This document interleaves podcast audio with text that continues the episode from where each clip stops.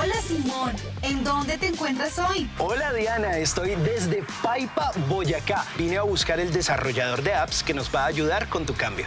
Genial, estoy muy emocionada. Los cambios siempre son buenos.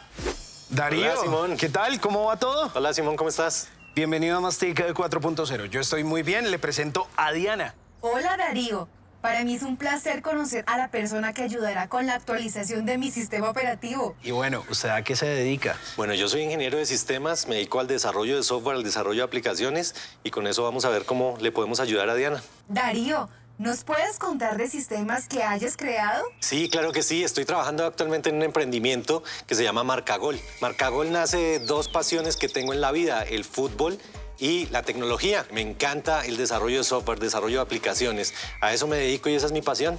Marcagol es una aplicación móvil que le ayuda a los organizadores de torneos a hacer sus tareas mucho más fácil y de forma automática, a informarle a los jugadores cuándo tienen esos partidos, a llevar todas sus estadísticas como si fueran profesionales. Y hay que tener en cuenta que nosotros participamos en el programa de apps.co con esta aplicación. Apps.co es una apuesta del Ministerio por la Transformación Digital que busca disminuir las barreras para la incorporación de tecnologías digitales, promoviendo y fortaleciendo la innovación digital y las habilidades de los emprendedores.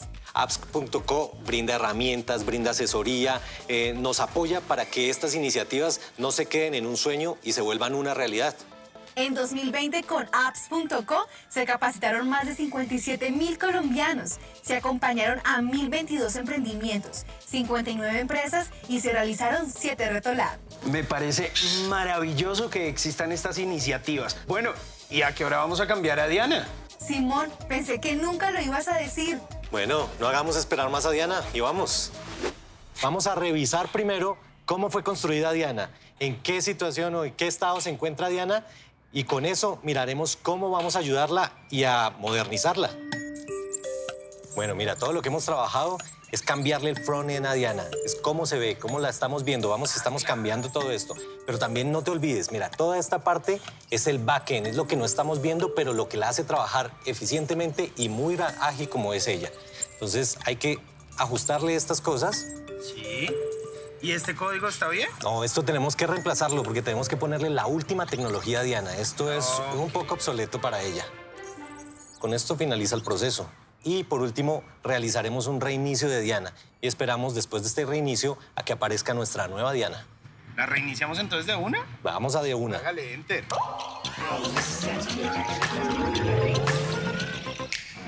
Uy, Diana, qué bien te ves, me gusta, qué guapa.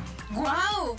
Sí, la verdad es que se siente el cambio y hasta proceso la información más rápido.